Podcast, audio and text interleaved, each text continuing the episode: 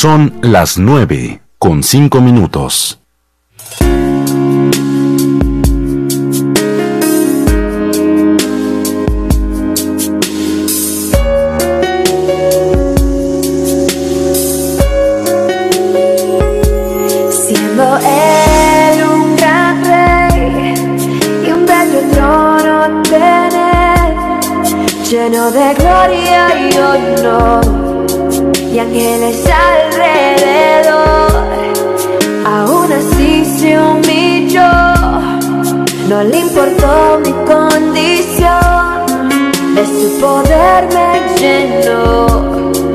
Cuando le abrí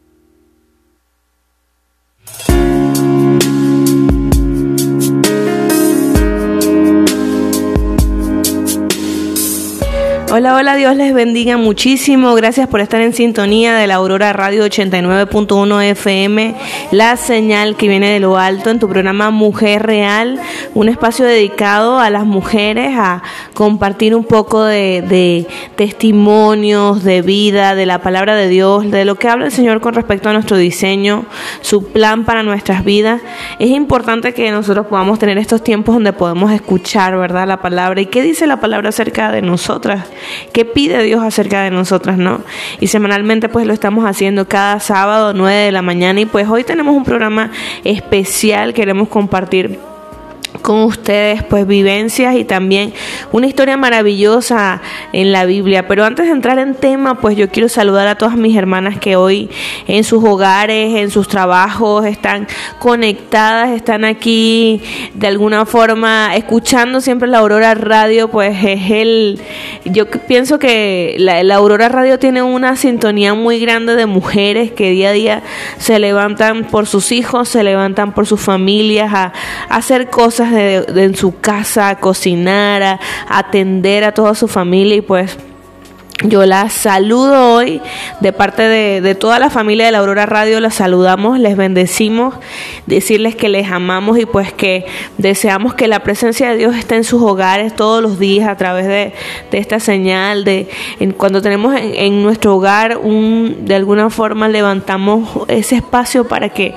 haya adoración, haya palabra de Dios en nuestra vida levantamos un pequeño altar de adoración cada día, ¿no? Y eso es lo más importante, que nosotros en nuestros hogares podamos darle ese espacio a Dios, de hablar a nosotros, de hablar a nuestro corazón, de, de, su presencia esté ahí, de que estemos conectados no nada más con, con, una programación que hay en la radio, sino que nuestro corazón esté conectado con Dios, esté conectado con el deseo de adorarle, de conocerle más, de, de levantarse cada día y dar lo mejor. Y yo sé que el Señor bendice cada día, ¿no? Su palabra dice que sus misericordias son nuevas cada mañana. Así que yo saludo a cada mujer valiente, muchas aquí en Valle Que si me dedico a nombrarlas cada una, pues no termino aquí el programa, pero les saludo, les bendigo, les amo a la iglesia de aquí de Valle Verde, muchos saludos a todos nuestros hermanos que están conectados y también a nuestros hermanos por el Saucito, a nuestra hermana Sabina en San Isidro, Dios les bendiga mucho hermana,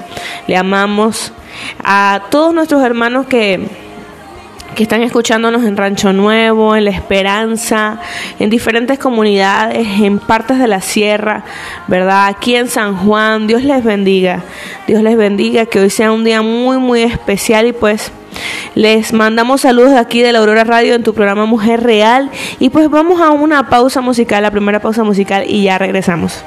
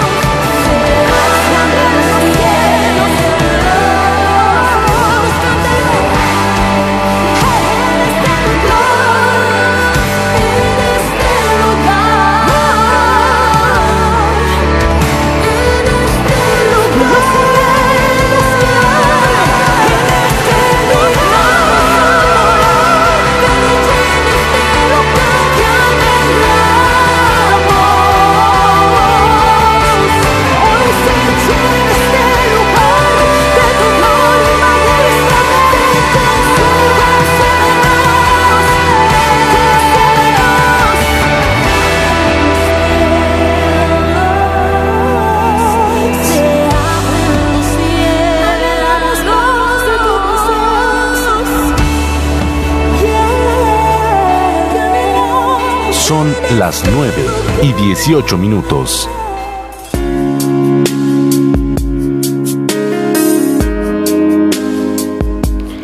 Y estamos de vuelta en tu programa Mujer Real y pues les saludamos a todos los que están en sintonía. Dios les bendiga muchísimo. Y pues vamos a comenzar este tiempo de enseñanza. Quiero leerles unos versículos que siempre han tocado mi corazón de un libro de sabiduría que es Eclesiastés, el libro de Eclesiastés. Y voy a leerle el versículo eh, del capítulo 3, versículo 11 y el 15. Dice, todo lo hizo hermoso en su tiempo y ha puesto eternidad en el corazón de ellos, sin que alcance el hombre a entender la obra que Dios ha hecho desde el principio hasta el fin. El 15 dice, aquello que fue ya es, y lo que ha de ser fue ya, pero Dios restaura lo que pasó. Y siempre me ha impactado mucho este versículo, no habla del tiempo. Y hay algo que siempre... Eh, como que tiene un valor muy especial para el hombre y es el tiempo porque podemos recuperar todo, podemos recuperar nuestra salud, podemos recuperar eh, muchísimas cosas en nuestra vida, un trabajo, una familia, podemos recuperar nuestra familia. Pero hay algo que no podemos recuperar, es el tiempo, y el tiempo siempre sigue avanzando sin parar. ¿sí? Y el tiempo está en manos de Dios. Dice la palabra que Él ha puesto eternidad en nuestro corazón. Él conoce nuestro tiempo desde principio a fin. Y dice la palabra que todo lo hizo hermoso en su tiempo. ¿sí? Entonces, pero dice también, al final de este versículo, dice, sin alcance de que el hombre pueda entender la obra que ha hecho Dios desde el principio hasta el fin. Dice que no podemos entender realmente toda la obra de Dios, todo el camino de Dios, todo lo que Él ha preparado, ¿no?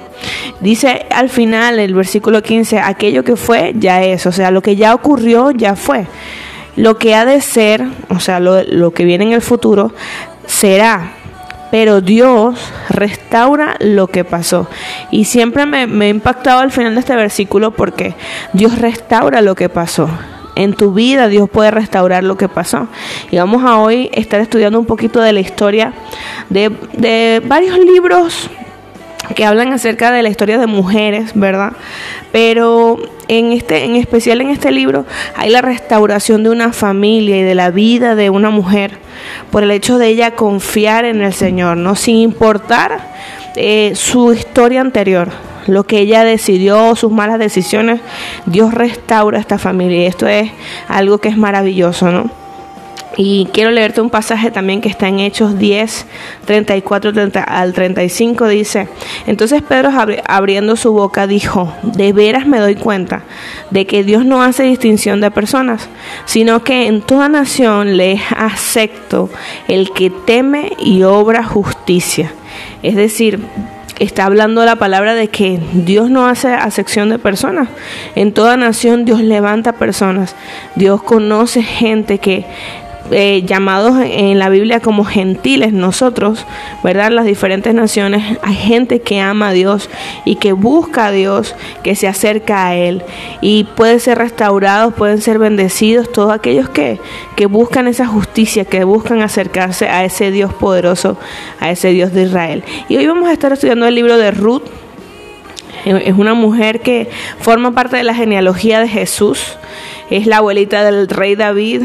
Es algo bien interesante cómo esta historia este, nos enseña muchísimo, pero vamos a ver hasta dónde llegamos en esta historia de Ruth y vamos a compartir un poquito la palabra. Dice el capítulo 1, versículos 16 y 17, el versículo clave dice, pero Ruth respondió, no me ruegues que te deje y me aparte de ti, porque a donde quiera que tú vayas yo iré, y a donde quiera que tú vivas yo viviré, y tu pueblo será mi pueblo, y tu Dios será mi Dios. Y este versículo es bien interesante porque realmente habla acerca de eso, habla de la decisión que tomó Ruth como mujer de seguir no solamente la, a su suegra, sino de seguir a ese Dios, de seguir a ese Dios todopoderoso, ¿no? Que era en ese momento una decisión bastante difícil. Vamos a contar un poquito de esta historia, ¿no? Hay dos libros de la Biblia que son nombrados por mujeres. Ellos son los libros de Ruth y Esther. Este capítulo que vamos a estar estudiando, este nos muestra esta mujer gentil que sirvió a Dios entre personas judías. Y vamos a estar hablando un poquito acerca de la vida de Esther también, que fue una mujer judía que sirvió entre los gentiles. Este, están las dos historias, pero de diferente forma, ¿no? Y antes de proceder más allá, vamos a, ver los nombres, ¿no? Este libro se nombra Ruth por la mujer, la nuera moabita de Noemí, que era judía. Los moabitas eran descendientes de Lot eran personas irreligiosas. Ruth era una de cuatro mujeres mencionadas en Mateo 1 eh, como los antepasados de Jesús, que eran parte de la línea familiar mesiánica, es decir, de la descendencia de Jesús. Otras de las mujeres que se mencionaron fueron Tamar, Raab y Bexabé. El autor de este libro no es conocido realmente. El tiempo del libro lo identificamos como el tiempo de los jueces. Dice en jueces 17:6, en aquellos días no había reyes en Israel, cada uno hacía lo que le parecía recto ante sus propios ojos. Entonces identificamos que este libro fue escrito en ese periodo donde no había reyes todavía. El libro de jueces registra este periodo como un periodo oscuro que ocurrió en Israel. Las personas pecaron repetidamente y el juicio de Dios era experimentado porque volvían a Dios por liberación. Cada vez que Dios levantaba un juez, un líder piadoso, para liberarlos era, era sana la tierra. Pero miren lo interesante, una nación como Israel era castigada porque se desviaba y adoraba a dioses falsos. ¿sí? Y todavía hay juicios sobre las naciones porque se alejan de Dios y empiezan a, hacer una falsa adoración, al, no al Dios verdadero, sino a otros dioses. Y vino la opresión sobre Israel ¿no? en este periodo de, del libro de Ruth. Entonces, ¿qué pasa en este, en este libro? Bueno, vamos a ver que Moab, donde Noemí y la familia huyeron para escapar del hambre de Israel, vamos a estar viendo este, este pueblo, Belén, en Israel, donde la mayoría de la historia ocurre, ¿verdad? Y este libro tiene una connotación histórica también, se, se, habla mucho acerca de la historia, de lo que pasó, ¿no? Para todos los creyentes, para re, eh, ilustrar de alguna forma la relación pariente-redentor. Esa palabra la hemos hablado mucho en la iglesia y decimos Jesús es nuestro redentor, pero ¿qué significa? Ese redentor, ¿no? Entonces los personajes principales son Noemí, la mujer israelita que emigró a Moab con su esposo y sus dos hijos para escapar del hambre de Israel, Elimelet, el marido de Noemí que murió en Moab, Mai, Maglón y Kelión, que son los hijos de, de Noemí que también mueren en Moab, Orfa, la nuera moabita de Noemí que escogió permanecer en Moab y Ruth, la nuera moabita de Noemí que volvió a Israel con ella. Boaz como hijo de, de esta mujer que era llamada la ramera Rahab. Él era pariente cercano de, de Ruth y es el que toma esa posición de redentor. Y un pariente anónimo que fue el que no quiso redimir a, a Ruth y vamos a hablar un poquito acerca de esto, ¿no? Hay varios propósitos del libro de Ruth y es demostrar la preocupación de Dios por todas las personas. Ruth era una moabita gentil. Para esa época, pues, el pueblo de Israel tenía un pensamiento que los gentiles no tenían ningún tipo de valor. Todavía Dios escogió a esta muchacha que no era de un pueblo que buscara a Dios, para volverse parte de la línea familiar del Mesías, para que Jesús naciera. Ruth fue la integrante, la abuela del rey David, como decía, y uno de los antepasados del Mesías. Este es un tipo de ejemplo de cómo Dios adopta en su familia al gentil, o sea, a nosotros, las personas del mundo a través de la sangre de su Hijo Jesucristo. Y bueno, es un poquito, habla, habla, es muy interesante eh, cómo Dios adopta a esta extranjera por el hecho de decir yo quiero seguir a Dios, yo quiero seguir a ese Dios de Noemi. Entonces vamos a entrar un poquito en, tema, versículo, capítulo 1, versículo del 1 al 2. El versículo del 1 al 2 identifica el tiempo de los eventos de Ruth. ¿sí? Durante el periodo de los jueces también eh, se localizan eventos específicos en Moab, ¿no? Y habla acerca de este pueblo moabita. Y vamos a leerlo. Dice, aconteció que en los días de que gobernaban los jueces hubo hambre en la tierra y un varón de Belén de Judea fue a morar en los campos de Moab, él, su mujer y sus dos hijos. Y el nombre de aquel varón era Elimelech, y el de su mujer Noemí. Y los nombres de sus hijos eran Malón, Kelión, Efratos de Belén de Judá. Y llegaron pues a los campos de Moab y se quedaron allí. Moab estaba aproximadamente 50 millas de Belén, en el lado opuesto del mar muerto. Elimelech tomó a sus hijos y a su esposa Noemí a esta región para escapar del hambre de Israel. El hambre fue uno de los métodos de juicio que Dios usó en los tiempos antiguos del testamento, en los del Antiguo Testamento, para castigar al pueblo de Israel cuando ellos pecaron y se iban en sus idolatrías a servir a otros dioses. Entonces Elimelech no debería haber tenido que ir a Moab porque esto significó que él estaba huyendo de la corrección de Dios. Siempre Dios quiere corregir a su pueblo, enseñarle cuál es el verdadero camino, ¿no? Pero muchas veces nosotros queremos evadir esos momentos de depresión, de, de situaciones difíciles en nuestra vida. Pero siempre vienen, siempre de alguna forma Dios permite que vengan situaciones difíciles a nuestra vida para poder enseñarnos su camino, su verdad, su palabra. La tierra de Dios es mejor en hambre que Moab en tiempos de abundancia. Las personas moabitas servían a un dios llamado Quemos, que ellos honraban sacrificando a niños. Este era este pueblo. Este pueblo, la adoración que rendía a estos falsos dioses era que sacrificaban a sus bebés, sacrificaban a sus niños en el fuego para este dios llamado, este falso dios llamado Quemos. Y, y una tierra donde se sacrifican niños, se sacrifican como una ofrenda, sí, en, hechicería, en brujería, ¿no? Siempre, eh, y esta afirmación, siempre la tierra de Dios es mejor en hambre que Moab en tiempos de abundancia. O sea, siempre acercarse a Dios es muchísimo mejor. Es muchísimo mejor, aún con dificultad, que irse a un lugar lejos de Dios en abundancia.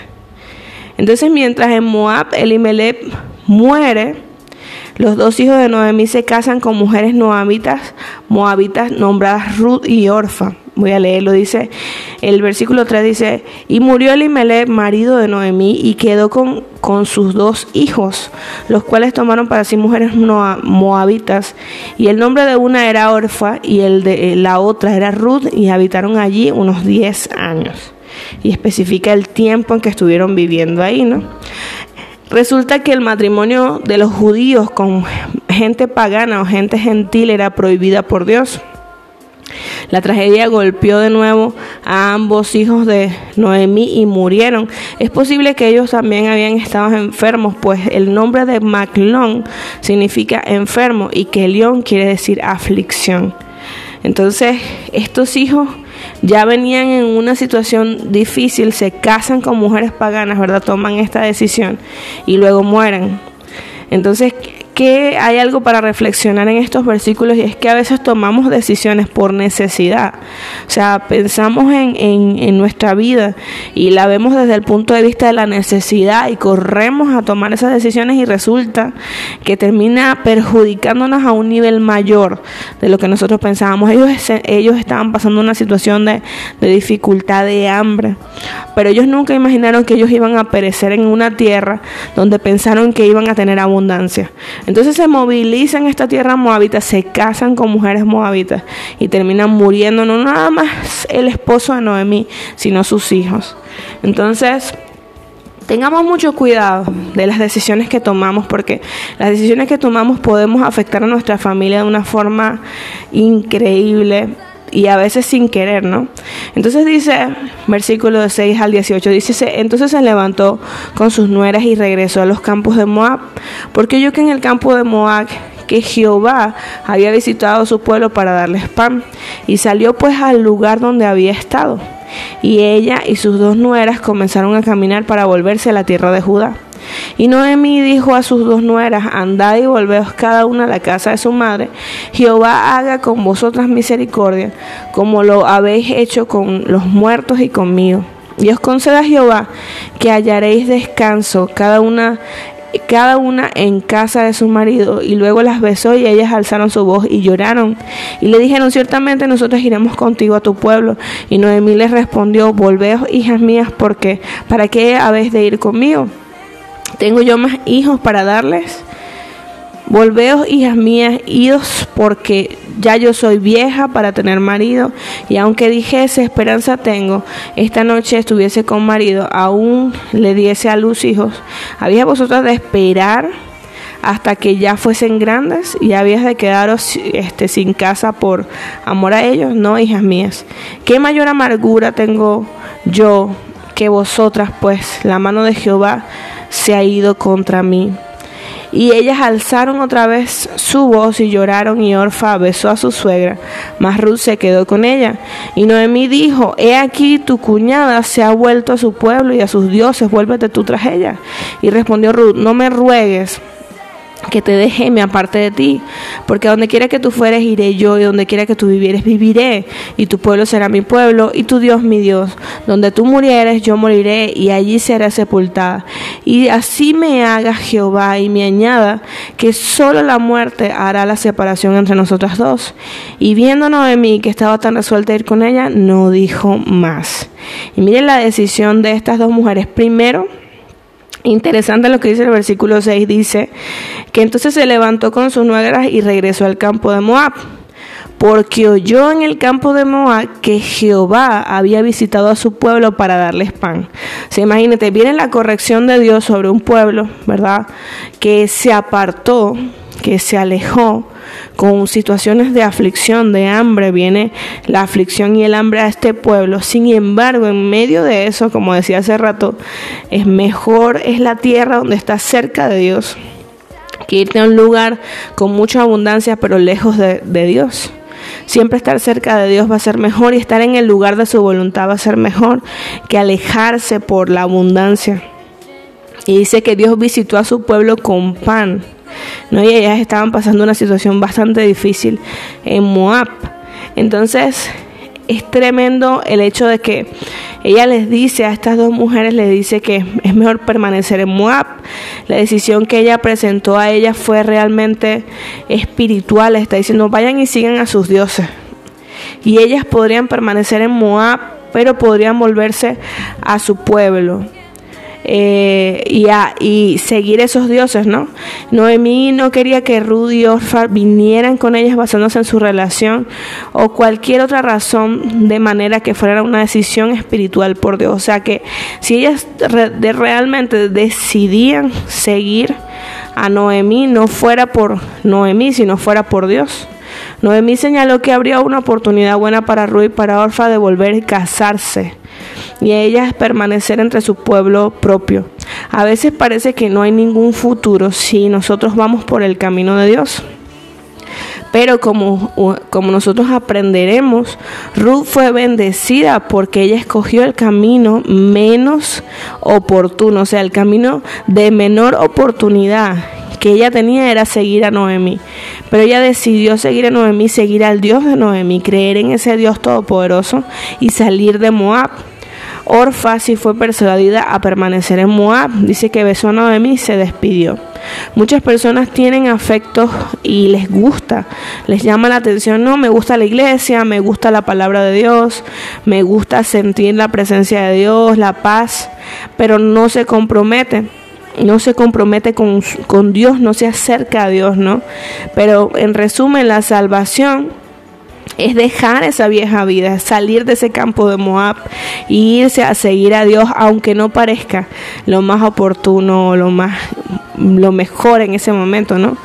Como orfa, ellos regresan al mundo buscando un descanso y muchas muchas veces, como te digo, el estar cerca de Dios es muchísimo mejor que alejarte de Dios, buscando esa abundancia, buscando ese trabajo, yéndote a esa tierra pues en este caso simboliza una tierra, pero la decisión puede ser irte a buscar cosas que te van a alejar de Dios y al final no saber qué te va a, qué te va a deparar, ¿no? Si te va a traer muerte, a muerte aún a tu familia, muerte espiritual. Noemí le dio la opción a Ruth de volver con su cuñada, pero Ruth se aferró a Noemí con la, la bonita promesa de compromiso hacia ella y hacia Dios. El versículo 18 registra la resolución de Ruth, que cerró la puerta en su vieja vida. El verdadero compromiso a Jesús requiere que cerremos esa puerta a una vieja vida de pecado. Entonces ella decide aceptar el camino de su suegra. Ella da el primer paso de compromiso con Jesús, de aceptar ese camino de salvación, de aceptar ese Dios de Noemí. Luego se va a morar con Noemí y se torna establecida y estable. Y después de aceptar a Jesús, nosotros debemos regresar siempre adelante a esa estabilidad en, en nuestra relación. Perdón. Y luego ella encuadra, ¿no? Y Ruth y se encuadra con Noemí para lo que se refiere a su pueblo, a preceptos, posición y problemas. Entonces, con respecto a su pueblo, Ruth se encuadra con los parientes de Noemí, así como los creyentes deben encuadrar en el pueblo de Dios. O sea, ellos, ella entra en esa cultura del pueblo de Dios, una cultura totalmente diferente, como decía, la cultura moabita era una cultura difícil porque era una cultura donde se sacrificaban niños en una oración idolátrica, ¿no? Eh, también tiene que conocer los preceptos y la posición de ella también. Ella tiene que conocer la fe de Noemí en ese Dios y en esos preceptos, ser una creyente. Y por último también decide posicionarse igual con la causa de Cristo. Entonces, vamos a seguir estudiando este tema, ¿no? Y vamos a ver lo impresionante de la vida de Ruth, de cómo Dios eh, hizo tantas cosas maravillosas en la vida de esta mujer, una mujer que, que era que era pagana, que era gentil, que era alejada de ese camino de Dios, pero enfatizando algo, que no importa la decisión que tú hayas podido tomar, no importa la decisión que tú, que tú hayas de alguna forma tomado en el pasado, si tú decides hoy seguir a Dios, si tú decides hoy acercarte a ese Dios, aunque pareciera que no fuera la mejor, la mejor idea en este momento, decir, ah, pues ir a la iglesia, buscar a Dios en este momento, para mí no es conveniente, para mí no es como oportuno hacer eso, pero déjame decirte que si tú tomas la decisión de seguir a Dios, muchas bendiciones, muchas cosas buenas van a venir de eso, porque Dios restaura lo que pasó.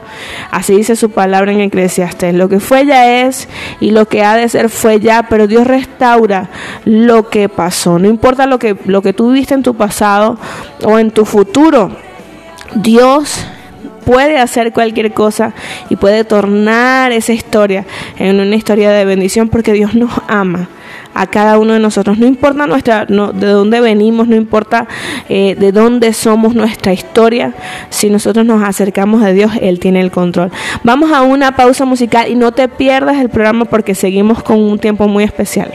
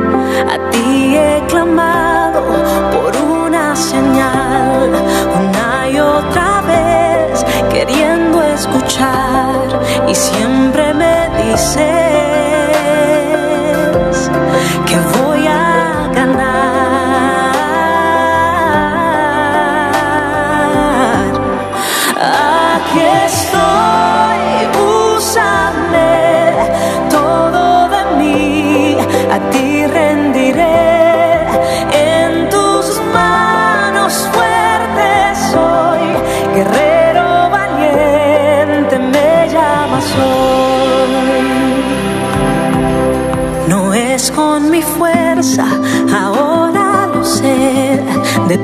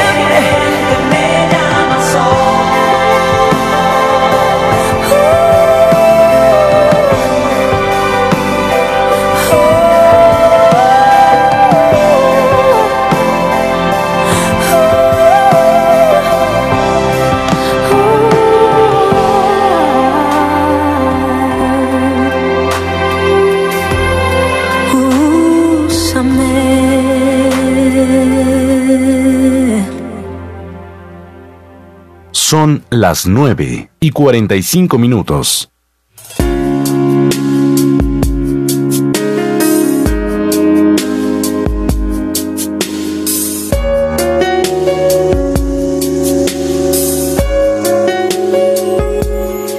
estamos de vuelta aquí en tu programa Mujer Real y pues aquí compartiendo un poco acerca de la palabra y lo que dice la palabra con respecto a cómo Dios puede restaurar y cómo Dios puede tomar esa historia que hemos vivido como mujeres, como familia, ¿verdad?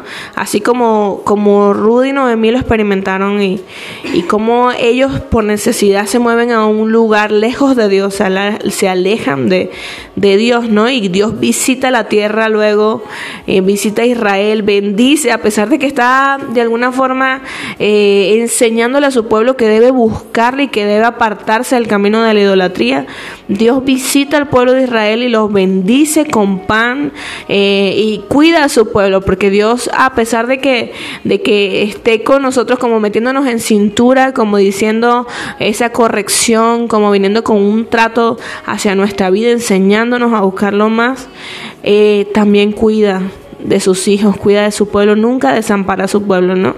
Y Noemí pasa esta situación tan terrible, perder su familia, su esposo, sus hijos. Estas mujeres deciden volver a Dios, volver a conectarse, porque volver a Israel era volver a conectarse con Dios. Y así yo te invito a que tú puedas buscar y acercarte a Dios en medio de cualquier dificultad.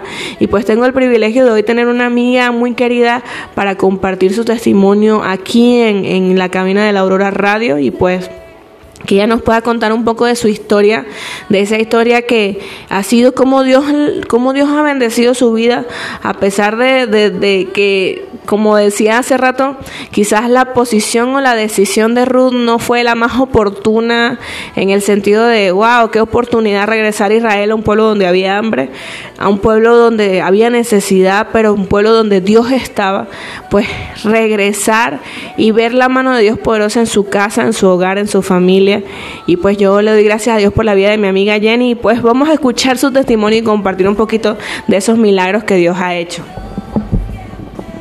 Dios les bendiga, hermanos. Em, pues yo les quiero compartir un poco de, de lo que Dios ha hecho en mi vida y pues creo que de una forma u otra Dios te regresa, ¿no? Donde tú realmente, donde Él tiene preparado, a veces nosotros tomamos la decisión de irnos a otros lugares, pero Dios sabe el propósito que tiene en nuestras vidas y pues uno de los propósitos que Dios dio en mi vida es, regresar aquí donde yo crecí, a la iglesia donde yo, yo estaba de pequeña. Entonces, eh, cuando empezó la pandemia, Dios puso en mi corazón regresar aquí al rancho. Yo no tenía planeado estar tanto tiempo aquí, si solamente venir y, quedarme un tiempo, ¿verdad? Pero, pero por una forma u otra, eh, eh, Dios puso, o sea, Dios fue, como quien dice, Dios tapó los caminos para regresar a donde yo estaba, eh, porque Él tenía otro propósito para mí en esta tierra. Y uno de los propósitos que Dios me trajo es para, para estar con mis papás en, en, una dificultad que, que vivimos en, en diciembre y hace días antier veníamos de un campamento que tuvimos todos los jóvenes y pude pasar por un pueblo que creo que está pasando la situación que nosotros eh, hace unos meses pasamos y yo pude sentir el miedo y el temor que se podía vivir ahí. Entonces creo que, de una forma u otra eh, Dios nos pone esas cosas para ver realmente cómo están nuestras vidas. Nosotros, por ejemplo, mis papás, pues se enfermaron. Al principio pensamos que era una gripa normal, pero eh, nos confiamos de que era una gripa, pero ya después eh, ellos empezaron a sentirse más mal. Entonces eh, yo realmente estaba sola en mi casa porque mis hermanos también se pusieron mal. Entonces realmente Dios tuvo misericordia de mí. Fui la única que, que de una forma u otra no, no me enfermé entonces yo pude estar al pendiente de mis papás y de mis hermanos, pero yo, por ejemplo, eh, en ese tiempo eh, fue muy, muy triste para mí porque, porque yo sentía que yo tenía toda la carga de mi casa. Entonces em, yo solo le pedí a Dios que, que me diera fuerzas para seguir con mis papás, apoyarlos. Entonces, em, en una dificultad, así cuando yo estaba en mi cuarto, Dios me dio una palabra y se las quiero leer, es en Isaías 41, 18. Y dice, en las alturas abriré ríos y en fuentes en medio de los valles abriré en el desierto estanques de agua y manantiales de agua en la tierra seca. Entonces ese, ese día yo, yo sabía que, que, yo estaba cargando con el peso de, de, estar ahí, porque yo tenía el miedo de que, de que mis papás, por ejemplo, mi papá, él, él, él se enfermó mucho, ya no le salía a veces la voz, entonces yo decía, Señor, ¿qué hago? Entonces yo, yo sola eh, en la cocina a veces lloraba, pero cuando llegaba al cuarto eh, eh, me hacía la fuerte para que ellos no me vieran. Entonces una noche yo le clamé a Dios y le dije que, que se los entregaba porque ya no podía. Entonces ahí fue cuando Dios de una forma u otra obró en sus vidas. Esa, esa tarde yo me acuerdo que yo estaba eh, echando una ropa a la lavadora y escuché cuando tocaron eh, la campana y yo dije, ay Señor, ¿qué, ¿qué está pasando aquí? ¿Qué va a pasar? Entonces yo corrí a mi cuarto y me arrodillé. Y yo dije, Señor, yo veo a mi papá muy malo, yo te lo entrego, a mi familia, a mi mamá, yo te lo entrego. Tú, sabes, tú sabrás lo que vas a hacer con ellos. Y ya no puedo. Entonces de ahí eh, nos fuimos a Ciudad Valles. Solo nos íbamos a ir mi hermano Ginio, mi hermano, mi papá, mi mamá. Y entonces mi papá me dijo, no, nos vamos a ir todos, todos nos tenemos que ir, porque quizás yo ya no los vuelvo a ver. Entonces llegando a Valles, eh, yo sentí que por medio de los cielos Dios me decía que, que nos iba a dar otra oportunidad. Y llegando a Valles, mi papá, esa noche tenía como cinco noches que no dormía. Esa noche eh, él durmió toda la noche. Y de ahí, de ahí en adelante, eh, pues él fue sanando día con día y pues se dice que fueron poquitos días, pero cuando tú estás en ese, en ese tiempo, para ti son eternos. Yo quisiera, yo, yo le pedí a Dios que ya pasaran los meses, los días, porque yo sentía que ya no podía. Y pues ahí Dios me, me habló y me dijo que, que Él es el único que puede dar y quitar la vida. Puede venir muchas plagas, enfermedades, pero su decisión es de Él. Él sabe en qué momento va a decir, quizás no sea esta enfermedad que está atemorizando a mucha gente. A veces que pensamos que esta enfermedad, la gente nos quiere dar miedo y nos dice, no, pues ten cuidado porque esto y lo otro. Yo les quiero decir que, que cuando Dios dice, cuando Dios nos quiere llamar a su presencia, quizás eh, va a ser de otra de otra forma va, a lo mejor pensamos que vamos a morir. Por ejemplo, cuando empezó la enfermedad, pues yo, yo soñé, yo soñaba, por ejemplo, Dios me daba sueños, de, yo tenía mucho miedo, o sea, de que esto pasara en mi casa y, lo viví. Y de verdad, eh, yo puedo decir que, que, después de eso, yo, cuando estaban mis papás muy enfermos, yo recuerdo que, que yo le dije a Dios que por qué me había traído aquí si yo allá en León era feliz, yo allá en León eh, era diferente. Entonces Dios me dijo, porque tú no me conocías realmente como era yo. Entonces, de una forma u otra, yo abracé esa crisis después como un regalo que Dios me daba, como una oportunidad que Dios me dio para, para buscarle más y, servirle más.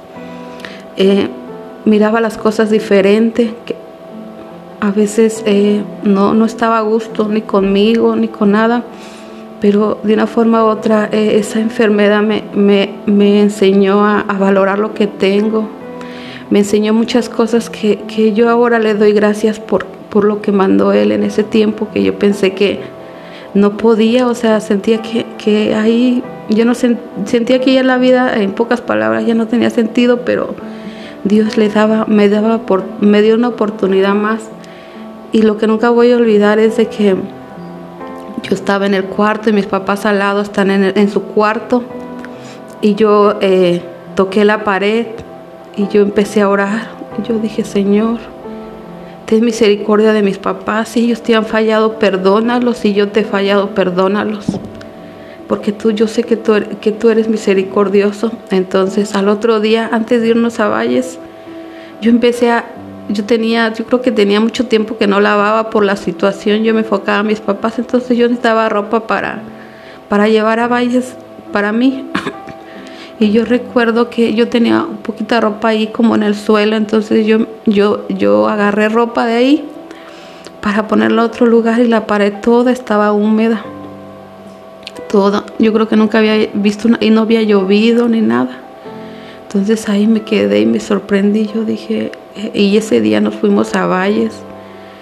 Y de verdad que llegando allá mi papá se empezó a recuperar porque él, él se despidió de nosotros él, se despidió de nosotros porque él ya no le salía ni la voz.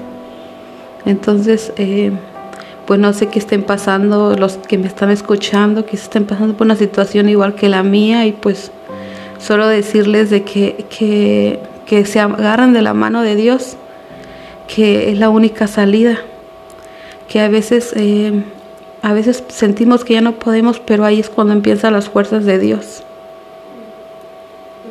Amén. Así es, así es, tremendo testimonio. Realmente es impresionante cómo Dios hace cosas en medio de, la dificultad, ¿no? Y hablábamos acerca de eso, de cómo, de cómo Dios hace en medio de la dificultad que nosotros podemos pasar, pasando. La verdad es que pasar situaciones como esta y donde vemos al mundo y, y los pueblos, ¿verdad?, sufriendo a través de estas enfermedades, de estas plagas eh, algo, algo que leíamos acerca de esta historia es que mira cómo Dios permitió que viniera hambre sobre el pueblo de Israel, ¿no? Y a veces Dios permite que vengan estas situaciones a nuestro corazón para que le podamos conocer.